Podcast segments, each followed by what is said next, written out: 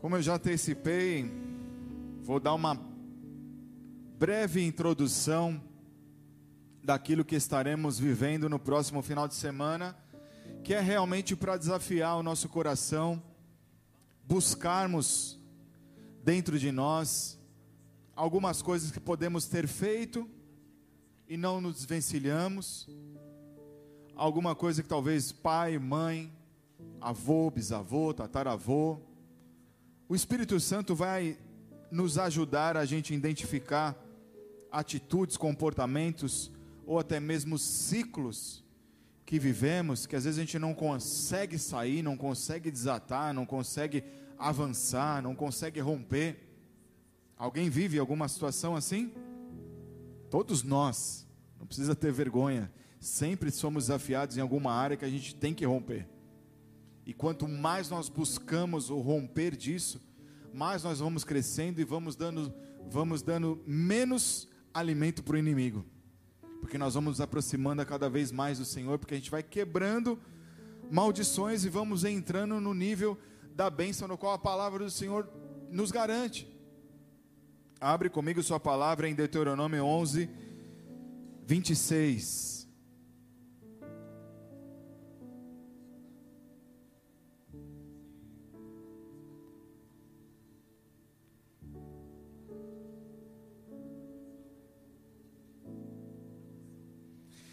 Eis que hoje eu ponho diante de vós a bênção e a maldição. Deus ele é muito claro, certo? Objetivo. Sem passar a mão na cabeça, não adianta nem mimimi nessa frase aqui. Por quê? Vamos seguir.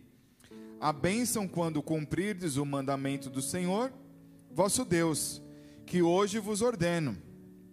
A maldição se não cumprirdes os mandamentos do Senhor, vosso Deus, mas vos desviardes do caminho de hoje, que hoje vos ordeno, para seguirdes outros deuses que não conhecestes. Abençoar ou amaldiçoar são duas atitudes poderosas que eu e você temos. Nós vimos o Senhor falando aqui, sendo muito claro muito objetivo, direto e reto, sem alisar, sem passar a mão no cabelo, sem segurar na mão e tipo assim, ó, o negócio é assim comigo, não tem em cima do muro. Eu me lembrei de quando criança e uma boa parte da minha adolescência ainda se pedia muito a bênção para o pai, a bênção para a mãe, quando você saía, quando você chegava, quando você encontrava em algum lugar, e isso é, escorria para tio, para avô, para parente, para pessoas mais próximas, pessoas chegadas. Alguém viveu isso? Ainda existe, bem pouco, mas ainda existe. E quando a gente conhece a palavra de Deus, a gente sabe a importância do que é você receber a bênção de alguém, a bênção dos pais para você casar, a bênção do seu pai para você ir estudar em determinado lugar, a bênção do seu pai para você comprar determinada coisa. Quando você ouve a palavra de Deus, você aprende a palavra de Deus, você sabe que esse comportamento que era, vamos dizer aqui, aqui numa linguagem retrógrado, mas na verdade não tem nada de retrógrado, é super atual. A gente vê que com essa com essa com esse cunho cristão, vamos dizer assim, ele é importantíssimo você receber a bênção. É importantíssimo você também abençoar. Porque foi liberada uma palavra de Deus sobre isso. Então, sobre tua vida, você tem autoridade para abençoar, quanto para amaldiçoar. Não só o próximo, não só a terceiros, mas a si mesmo.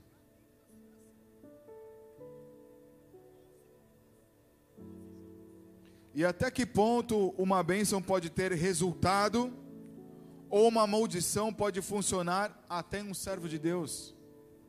Como assim? Eu sou servo de Deus, aceitei Jesus, Jesus morreu na cruz, a palavra de Deus diz que, que ele levou tudo. Sim, ele levou tudo.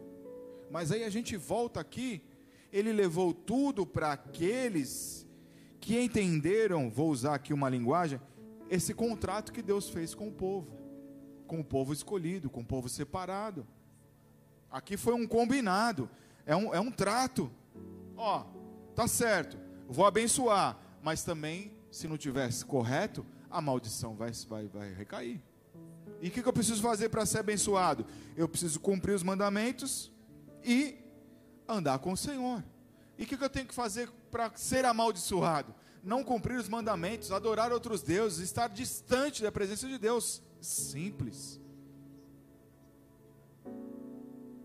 Esse texto foi direcionado para o povo judeu, para eles guardarem e eles estarem sendo cuidados pelo Senhor, mas de forma clara a gente vê que até hoje alguns de nós, ou em alguma parte, alguma área da nossa vida, a gente ainda quebra esse tipo de combinado. A gente quebra esse contrato. A gente sai dos mandamentos. A gente deixa por alguns instantes, nem que seja, às vezes a gente faz aliança com outros deuses. Porque a gente quer satisfazer aquilo que é satisfatório para nós, mas não o que vem agradar primeiro ao Senhor. E quando eu entro nessa linha de querer me agradar e não, e não se preocupar em agradar ao Senhor, pronto, eu entrei debaixo da maldição. Ah, mas eu sou amaldiçoado porque meu avô, meu bisavô, meu pai. Não. A partir do momento que você quebra a aliança do passado, o negócio agora é com você e Deus. Ou seja, sou eu mesmo que me amaldiçoo ou eu mesmo que me abençoo. Estão comigo? Então, até aqui, sem novidades, certo? Vamos orar então, para a gente continuar essa palavra depois dessa introdução. Pai, em nome de Jesus Cristo, debaixo da tua graça e misericórdia, estou aqui como teu filho, como teu servo, pedindo a tua unção e a tua capacitação para que eu possa ministrar essa palavra de uma forma onde ela venha entrar em nossos corações, o coração da tua igreja, do teu povo, onde eles possam ser alimentados, instruídos e principalmente, Senhor, onde a tua palavra de transformação ela possa penetrar como uma espada de dois gumes. E a, da mesma forma, o Senhor venha descortinar tudo aquilo que o inimigo tem ainda como, como aliança e não se é percebido. Que o Senhor venha revelar a cada um dos teus filhos qualquer maldição que ainda possa estar latente nessas vidas como pastor dessa igreja, eu declaro e determino a quebra de qualquer maldição, de qualquer aliança que foi feita por seus passados, pessoas do passado ou até mesmo por você, que nessa noite há de se revelar para que você saia daqui vivendo as bênçãos do Senhor em nome de Jesus. Amém? Glória a Deus. Então, de forma muito clara e objetiva, tanto naquela época quanto hoje, obedecer é melhor do que sacrificar. Quem obedece ganha, quem desobedece perde. Simples. Lucas 10, versículos 5 e 6 diz assim: Ao entrares numa casa, dizei antes de tudo: paz seja nessa casa. Se houver ali um filho da paz, repousará sobre ele a vossa paz. Se não houver, ele ela voltará sobre vós. Olha que bênção. Agora você vai entrar nos lugares abençoando todo mundo, que se não tiver nenhum filho de Deus ali, a bênção vem em dobro para você.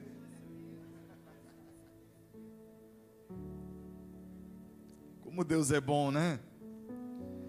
Mas ao mesmo tempo, você pode abençoar o casamento de alguém, você pode abençoar a sua família, você pode abençoar uma empresa, você pode abençoar um carro, você pode abençoar uma roupa, você tem que abençoar o seu alimento todos os dias, quando você senta para comer, tem que agradecer, porque a gente não sabe quem plantou, de onde vem.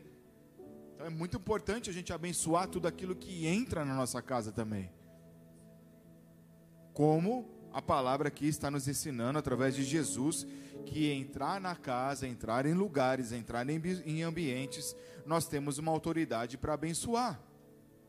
Mas para que essa bênção da qual estamos aqui vendo, ela aconteça, precisa ali ter alguém que também esteja debaixo da bênção de Deus. alguém que esteja cumprindo os mandamentos do Senhor, alguém que esteja não esteja debaixo ou não esteja vivendo nenhuma maldição, alguém que não esteja ali adorando outros deuses. Porque se houver alguém nessa condição, como dissemos aqui, a bênção voltará para você. Você será abençoado. Então, ah, mas pastor, eu abençoei alguém e não aconteceu nada. Não cabe a nós julgar o próprio Senhor fará isso. O próprio Senhor preparar, preparará o momento da pessoa ser abençoada ou não. O próprio Senhor preparará o momento da bênção voltar para mim ou não. Eu não tenho que me preocupar com isso, tenho que me preocupar em abençoar. Estar preparado para abençoar. Eu não posso estar debaixo de maldição, eu não posso estar em pecado, eu não posso ter uma vida promíscua, uma vida em pecado, uma vida ali de, de prostituição, não só no sentido sexual, mas ser prostituto, de me vender para qualquer coisa, e procurar ser abençoado, estar debaixo da bênção de Deus, se eu não estou cumprindo os, os mandamentos. A palavra abençoar, no termo hebraico bíblico, diz, tem o sentido de se ajoelhar. Por quê? Porque as pessoas sempre tinham o costume de, quando iam falar com o Senhor, buscar as bênçãos do Senhor, se, se, se alinhar com Deus, era muito prático você ali demonstrar uma necessidade de você demonstrar que você é menor. Que o Senhor cresça em mim que eu diminua. Muitos tinham esse hábito, como até hoje entre nós, por alguns momentos, em vários momentos, em algumas oportunidades, nós mesmos nos ajoelhamos diante do Senhor, para demonstrar o temor que nós temos diante da palavra, o temor que nós temos com Ele. Abre comigo em 2 Crônica 6, versículo 13.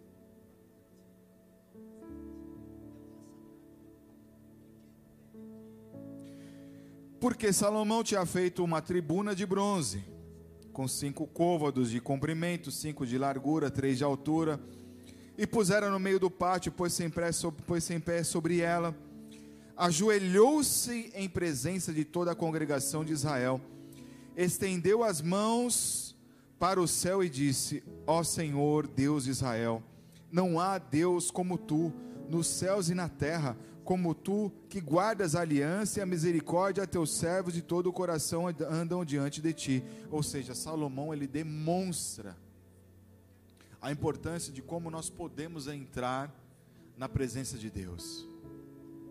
Dessa forma, não quer dizer que nós temos que entrar só quando estamos na bênção. Às vezes nós podemos reconhecer uma maldição e quando você se coloca nessa condição, você está ali buscando ali é, a, a humildade, demonstrando a humildade, e Salomão ele coloca esse, esse, essa condição mostrando e ensinando para toda a congregação, não só para ensinar a congregação, mas para demonstrar o temor que ele tinha com o Pai, com Deus.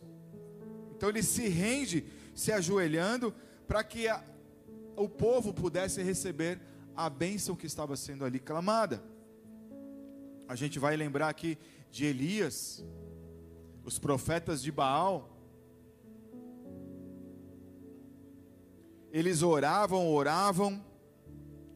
No, no, no, no, na religião deles, eles abençoavam o sacrifício que eles tinham apresentado ali para o Deus deles com, Deus, com D menor, para que pudesse receber uma resposta com fogo, porque esse, esse era o desafio. Elias contra os 400 e poucos profetas ali de Baal, ele houve um desafio, ó, o Deus que responder com fogo sobre o nosso sacrifício é o Deus verdadeiro. Num resumo aqui. 1 Reis 18 conta toda essa história. Nós vamos ler aqui o 26 e o 29, diz assim: Tomaram ali os profetas de Baal, certo? Tomaram o novilho que lhes, que lhes fora dado prepararam e invocaram o nome de Baal desde a manhã até o meio-dia, dizendo: Ah, Baal, responde-nos. Porém, não havia uma voz que respondesse. É, manquejando, se movimentam ao redor do altar que tinham feito ao meio-dia. Elias zombava deles, dizendo: Clamai em altas vozes, porque ele é Deus. Pode ser que esteja meditando, ou atendendo às necessidades, ou de viagem, ou dormir, e, e, ou a dormir e despertará. E eles clamavam em altas vozes e retalhavam com facas, com lancetas, segundo o seu costume, até derramarem sangue. Passado o meio-dia, profetizaram eles, até que a oferta de manjares se oferecesse. Porém, não houve voz, nem resposta, nem atenção alguma. Esses homens estavam claramente aqui adorando um outro Deus. Eles estavam numa maldição, achando que estavam certos. Ao ponto que Elias ali tira até um barato, né? Será que hoje Elias ia ser processado? Do jeito que está o negócio, é capaz, né? Talvez ele diria: manda aí uma mensagem no zap aí para o Deus de vocês, né? Faz um, um ao vivo aí no Instagram, vê se ele responde. E eles viram que o Deus deles não responde, eles começam a, a fazer rituais com o seu corpo, ao ponto de derramar sangue na terra ali, e nada aconteceu e não ia acontecer nada mesmo. Esses homens, eles foram além apenas de se ajoelhar, como nós dissemos antes. Por mais que eles gritassem por horas ali, se flagelando, eles não iam conseguir nada, nenhum relacionamento, principalmente com o nosso Deus Todo-Poderoso, porque eles estavam numa rota errada, estavam num caminho errado, porque Deus ele precisa do que? De apenas corações puros e sinceros. Corações verdadeiros que desejam realmente a sua presença. E esses homens não estavam buscando a presença de Deus. Eles não estavam preocupados com o que o Deus de Elias tinha para responder ou para fazer. E Elias, ali com toda a sua ousadia e coragem, podemos dizer isso, ele chega ao momento dele e através da sua boca, através de uma oração, o fogo desce do céu. O fogo desce do céu, lambendo o altar, lambendo toda a lenha, lambendo todo o sacrifício. Um sacrifício que tinha aproximadamente sido derramado média de 140 litros de água. Você já viu um lugar com água pegando fogo? Não tem como. E algo interessante que vale ressaltar que essa época, esse momento era um período de crise hídrica. A nação ali estava em crise, eles estavam com, com problema, com falta de água. E aí o desafio era que eles colocassem água. Então, até para a gente quebrar maldição, a gente quebrar alianças com o inimigo, às vezes a gente tem que sacrificar aquilo que seja mais valioso no momento. Para que o Senhor possa receber ali uma rendição, uma verdade, um temor, uma dependência. E Elias, sem medir esforços, porque aquela crise hídrica também estava acontecendo, porque Deus usou a boca dele há um pouco tempo atrás. Deus usou a boca dele para poder realmente instalar essa crise hídrica, para que não chovesse mais na região, porque o povo havia se convertido para outros deuses. O povo buscou essa condição. O povo estava junto ali com os profetas de Baal, mas Deus, com toda a sua misericórdia, como Ele tem por nós até hoje, Ele sempre traz à luz, Ele sempre traz à tona a importância de quem é Ele para nós e de quem nós somos para Ele. Então Deus usa o profeta ali e fala: Ó, agora é a hora. Então o que, que Elias faz? Abre comigo em, em 1 Reis 18, 30. Aí você depois destrincha aí até o 38, mas a gente vai ler só o 30. Diz assim: Então Elias disse a todo o povo: Chegai-vos a mim. E todo o povo se achegou a ele. Elias restaurou o altar do Senhor que estava em ruínas. Olha a responsabilidade que o profeta traz para ele. Olha a responsabilidade que nós temos de nos mantermos debaixo da bênção do Senhor e não dar brecha para maldição. Não ter aliança com o pecado, não ficar dando mole, não ficar em ciclos e rotinas que não tem a ver com a palavra de Deus. Elias ele só entra nesse desafio porque literalmente ele estava 100% ligado na presença de Deus, ele estava ali aliançado com temor. A nação toda estava ali tentando ver o que ia acontecer e ao mesmo tempo temerosos, porque eles começaram a ver toda essa movimentação. Aí você imagina, na cabeça do povo né, que estava desviado: Poxa, Elias está ali sozinho, a gente podia estar tá ajudando, olha o que estamos fazendo o cara passar. E se de repente Deus não responder para ele, passa um monte de coisa na cabeça das pessoas. Mas Elias, nesse versículo, ele traz a responsabilidade para ele. E o que, que ele faz primeiro? Ele traz o povo para perto.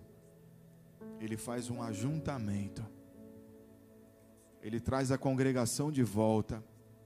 Para a gente quebrar a maldição, as pessoas precisam desejar voltar. As pessoas precisam desejar querer sair da maldição. E aqueles, aquelas pessoas, elas voltaram aquelas pessoas se aproximaram.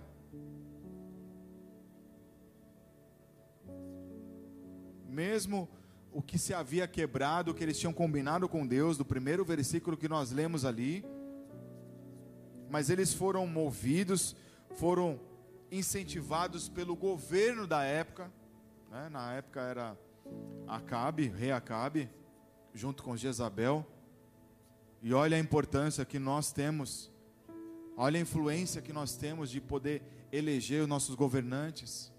É uma história aqui, ó, de um povo que escolheu outros governantes que não seguiam os caminhos do Senhor. Nós estamos à beira de uma eleição e a gente tem que estar atento nisso. Temos que olhar mesmo para aqueles aqueles governantes, principalmente deputado federal e senadores que são vozes mais fortes dentro do, do governo ali, muito mais forte que do presidente, que se não tiver um número de deputados federal e senadores ali que sejam conservadores, que sejam da direita, que sejam pessoas que conhecem a palavra, que tenham temor. Esse é o caminho da igreja. Nós vamos colocar outros líderes parecidos como esses que estavam assolando esse povo, ou que passamos por, assol, por assolamento, que estamos indo para um destino terrível. Nós estamos tendo uma oportunidade de nós sairmos de uma grande maldição que o país está entrando como essas, como essas pessoas estavam ali. Então eles se aproximaram de Elias. Eles ouviram uma voz ali profética. Eles ouviram uma oportunidade de restaurar essa aliança com Deus e quebrar a maldição que eles mesmos se colocaram. Então, para eu quebrar a maldição que está sobre mim, que eu criei ou que alguém criou para mim no meu, dos meus antepassados, eu mesmo preciso me posicionar eu preciso me apresentar de novo no altar diante de Deus, e é só esperar o fogo descer. Quando eu me apresento em restaurar essa aliança, eu só tenho que esperar o fogo descer. É isso que Deus precisa. A unção de Deus ela vai vir, ela vai se manifestar em algum momento enquanto nós estivermos cheios da presença dele. Quando tudo aquilo que não tem a ver com ele começa a sair, que foi o que aconteceu quando o fogo do Senhor veio para lamber todo aquele sacrifício encharcado de água, isso rompeu a aliança e todo o encantamento que aquela nação estava. Então, o meu coração e os meus comportamentos, eles precisam se tornar o que? Um pote. Um pote para quê? Para receber as bênçãos do Senhor que estão para ser liberadas quando eu estou posicionado. Salmo 109, versículo 17, diz assim: Amou a maldição, ela o apanhe. Não quis a bênção, aparte-se dele. Mais uma vez a palavra sendo bem objetiva aqui. Se eu escolho ter prazer no distanciamento da palavra, significa que eu vou ser acolhido porque pela maldição. Até as maldições, as maldições hereditárias, elas terão oportunidades porque eu abri portas. Além das próprias maldições que eu estou vivendo. Agora, quando quando eu escolho esse caminho, até a própria bênção ela se afasta. Agora, quando eu faço o inverso, não. porque maldição sem causa não prospera. Provérbios 26, 2. Como o pássaro que foge como a andorinha no seu voo, assim a maldição sem causa não se cumpre.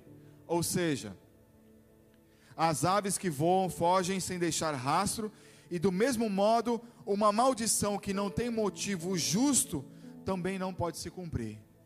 Ou seja, quando eu estou na bênção, a maldição pode ser lançada. Alguém pode praguejar contra você, alguém pode te amaldiçoar. Situações podem acontecer para dar tudo errado, mas vai bater a seta e vai cair, porque você está com a sua armadura intacta. Porque você está voando no espírito e não vai deixar rastro, então a maldição sem causa não vai prosperar. Não se preocupe se, se um filisteu se levantar contra você aí, começar a falar um monte de coisas, se levantar no seu trabalho ou em algum lugar contra a tua vida. Só apenas se mantenha ali em oração, que o próprio Senhor, o próprio mundo espiritual vai se mover a teu favor. Pega a visão. As consequências de uma maldição sobre a pessoa revela quem despreza a Deus. Forte isso, né? As consequências de uma maldição sobre a pessoa revela quem despreza a Deus. Ou seja, a gente tem um exemplo aqui de Balaque. Balaque, ele quis pagar o vidente Balaão para amaldiçoar o povo de Deus. Balaão foi cercado por um anjo ali em cima da sua jumenta. O anjo apareceu a jumenta viu que ela tinha uma sensibilidade espiritual mais do que Balaão, que se dizia ali um profeta, mas era um falso profeta. E aí você pode ver lá em Números 21, 22, a partir do versículo 21. Não vamos ler para a gente não se estender. Mas ali houve uma grande tentativa para que o povo de Deus pudesse ser amaldiçoado por alguém. Mas como nós lemos aqui, a maldição sem causa ela não prospera. E em Deuteronômio 23, 5 diz assim: Porém o Senhor teu Deus não quis ouvir a Balaão, antes trocou em bênção a maldição, porquanto o Senhor teu Deus te amava. Ou seja, o Senhor ele te ama enquanto você estiver debaixo da bênção, debaixo da palavra, debaixo da promessa, a maldição ela pode ser lançada, mas ela não vai pegar. O Senhor ele vai arrumar alguma condição, ele vai preparar caminho, vai preparar alternativa, vai procurar, vai preparar válvula de escape, mas você não vai ser atingido. Aí Balaão conclui toda essa história que ele foi ali barrado pelo anjo do Senhor com a jumenta, ao ponto até que o anjo precisou aparecer para ele. E ele conclui de que forma? Tipo, não vou nem continuar aqui o que eu tinha que fazer, porque o Senhor ele apareceu para mim, num, num resumo aqui. Número 23, 8, como se concluiu? Uma maldição sem, sem causa não prospera. Como posso amaldiçoar a quem Deus não amaldiçoou? Como posso denunciar a quem o Senhor não denunciou. Ou seja, se você está na bênção, o inimigo ele pode até se manifestar, ele pode espenear, pode pular, pode gritar, mas Deus vai olhar e vai falar: Ixi, de novo.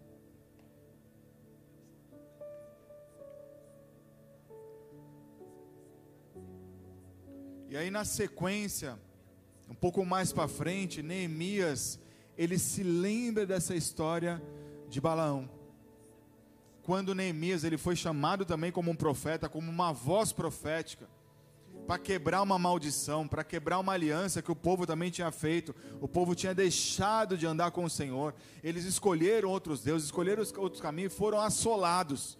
E aí Neemias ele foi desafiado a restaurar a aliança com Deus, a convocar o povo de novo, a reunir restabelecer a fé, restabelecer, restabelecer o altar, restabelecer o sacrifício puro, santo. Só que duas pessoas levantaram uma bandeira ali de uma voz de maldição, Sambalat e Tobias. Através da boca deles, eles começaram a querer envenenar o coração do povo que estava indo na bênção, que estava pegando o caminho da bênção.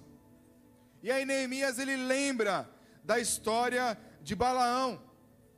Neemias em Neemias 13, 2 diz assim: Antes assalariaram contra eles Balaão para os amaldiçoar, mas o nosso Deus converteu a maldição em bênção. Então Neemias ele dá uma injeção no povo, ó. O povo pode, esses caras podem até se levantar com a gente, contra a gente, mas entenda que assim como aconteceu com Balaão lá atrás, o Senhor ele também não vai deixar a gente na mão. Tudo que eles estão fazendo aí, profetizando com maldição, o Senhor vai fazer tudo isso ser transformado em bênção.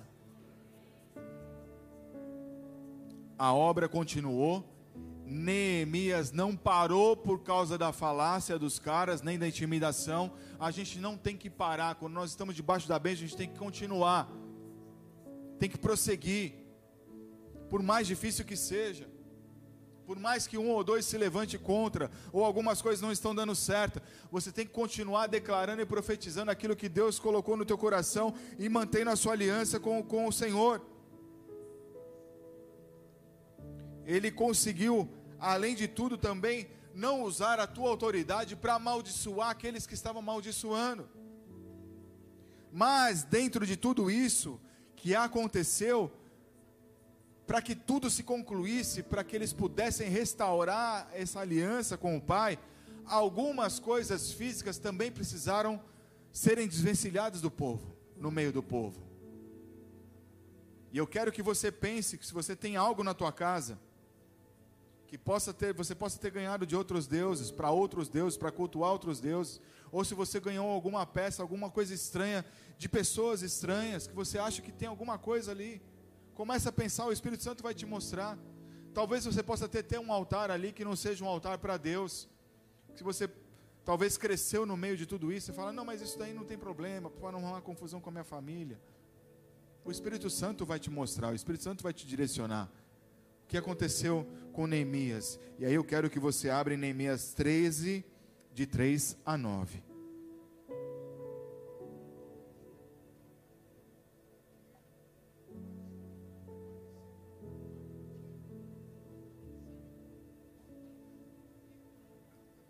Lembra que eu falei que nós temos que orar tudo o que nós temos? Consagrar nosso carro, nossa casa, nossa roupa, orar pelo alimento. Olha o que acontece aqui. Neemias 13, 3, assim, ouvindo eles, o povo estava, esta, esta lei, apartaram de Israel, esta lei apartaram de Israel todo elemento misto. Ora, antes disso, Eliasibe sacerdote encarregado da câmara na casa do nosso Deus, se tinha aparentado com Tobias. Ou seja, ele era amiguinho de Tobias. E ainda trouxe coisas que Tobias ofertou. Ó a mistura aí. E fizera parte este uma câmara grande. E fizera para este uma câmara grande, onde dantes se depositavam as ofertas de manjares, o incenso, os utensílios e os dízimos dos cereais, do vinho e do azeite, que se ordenaram para os levitas, cantores, porteiros, como também contribuições para os sacerdotes.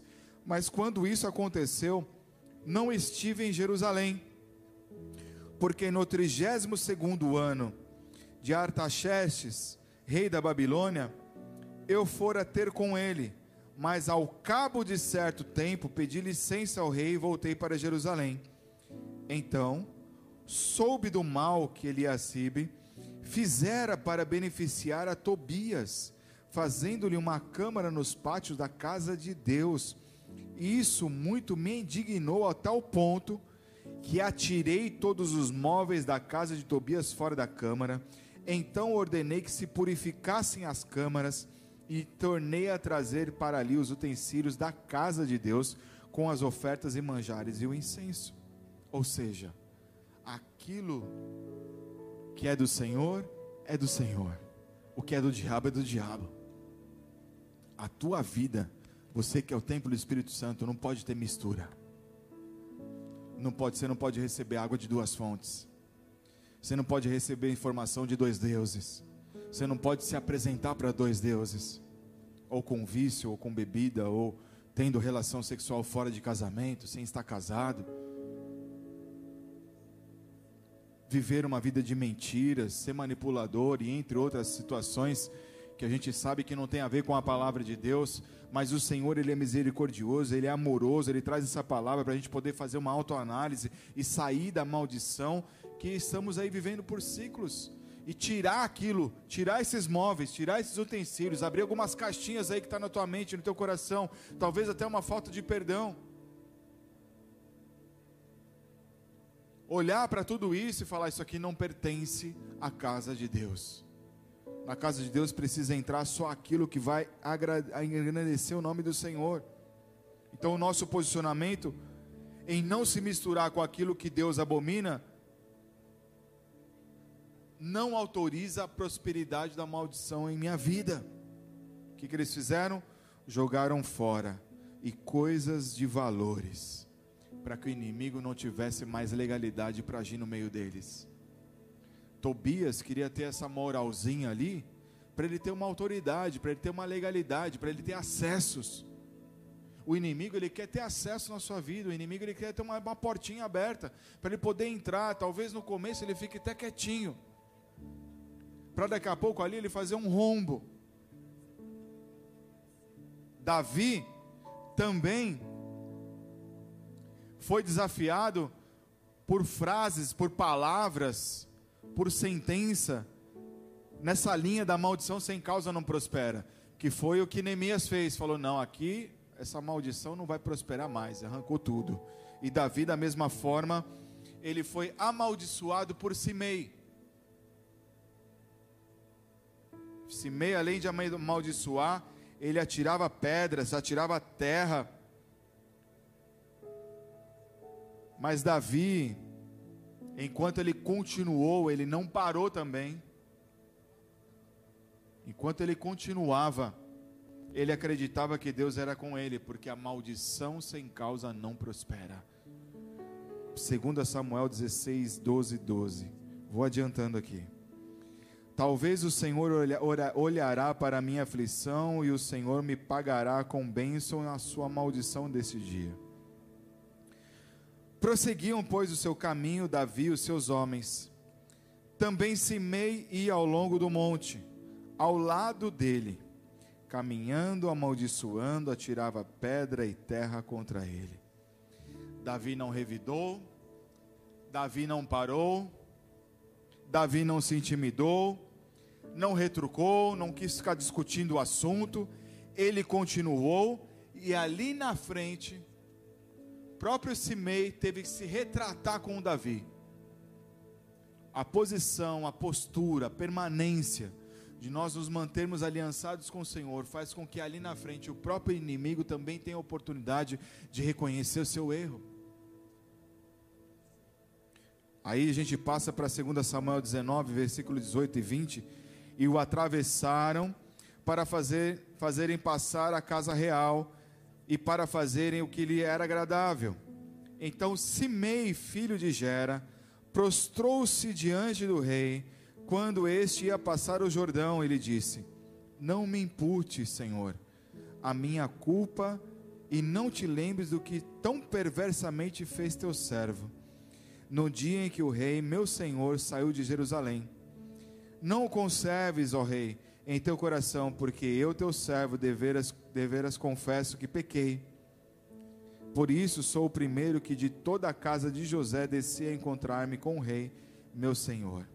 Davi não, não se vingou e nem aproveitou dessa fragilidade para amaldiçoar esse homem. Por mais que alguém seja perverso com você, te amaldiçoe, se você estiver na bênção, saiba que aquilo não vai prosperar porque muito maior é aquilo que está sobre nós do que aquilo que no mundo está. Apenas confie no Senhor, espere em oração, permaneça em oração, porque a maldição sem causa não prosperará sobre tua casa e sobre tua vida. Eclesiastes 3:13 3:14 Sei que tudo quanto Deus faz durará eternamente. Nada se lhe pode acrescentar e nada se lhe pode tirar. E isto faz Deus para que os homens temam diante dele. O que é, já foi. O que há de ser também já foi. Deus fará renovar-se o que se passou. Ou seja, se a sua vida ela está debaixo da bênção, a sua vida ela é abençoada por Deus e nenhuma maldição te alcança. Tudo que Deus já prometeu no tempo cairós de Deus já aconteceu.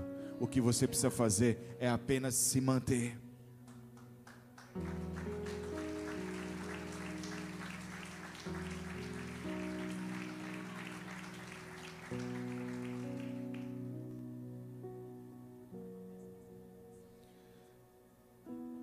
Deus ele disse para Abraão quando ele saiu, ele prometeu e disse que Abraão também seria uma bênção. Gênesis 12, versículo 1 ao 3 assim: Ora, disse o Senhor a Abraão: Sai da tua terra, da tua parentela, da casa de teu pai, e vai para a terra que te mostrarei. De ti farei uma grande nação e te abençoarei. Te engrandecerei o nome, se tu uma bênção. Abençoarei os que te abençoará, abençoarem, e amaldiçoarei os que te amaldiçoarem. Em ti serão benditas todas as famílias da terra. Para que me preocupar com os inimigos? Se a palavra do Senhor tá, já diz aqui o que vai acontecer. Você não faz parte da descendência espiritual de Abraão? Você não faz parte desse DNA sobrenatural? Então, a bênção já foi derramada e aqueles que te abençoarem serão abençoados. Aqueles que te amaldiçoarem receberão maldição. Mas para isso eu só preciso me manter diante do Senhor. Para finalizar, Deus ele traz essa promessa para cada um de nós. A gente só precisa fazer essa autoanálise. A gente só precisa verificar se eu estou vivendo na bênção sem maldição, se eu procurei algum caminho de maldição, se eu fiz aliança em algum momento que eu mesmo pudesse me amaldiçoar.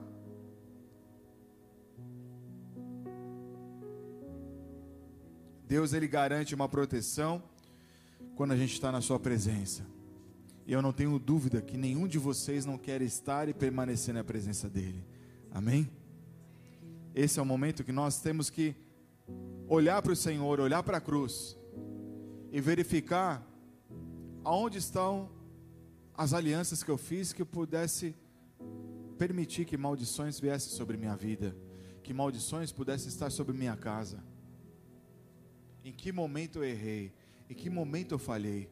Eu tenho que voltar até aquele dia, eu tenho que voltar até aquele momento, tenho que voltar talvez até aquele lugar, em oração talvez,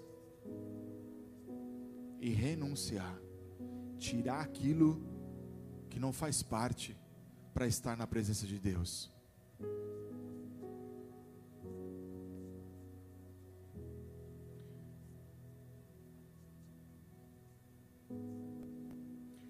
A bênção ela não se realiza se a pessoa não for abençoada. E a maldição não tem poder sobre alguém protegido por Deus.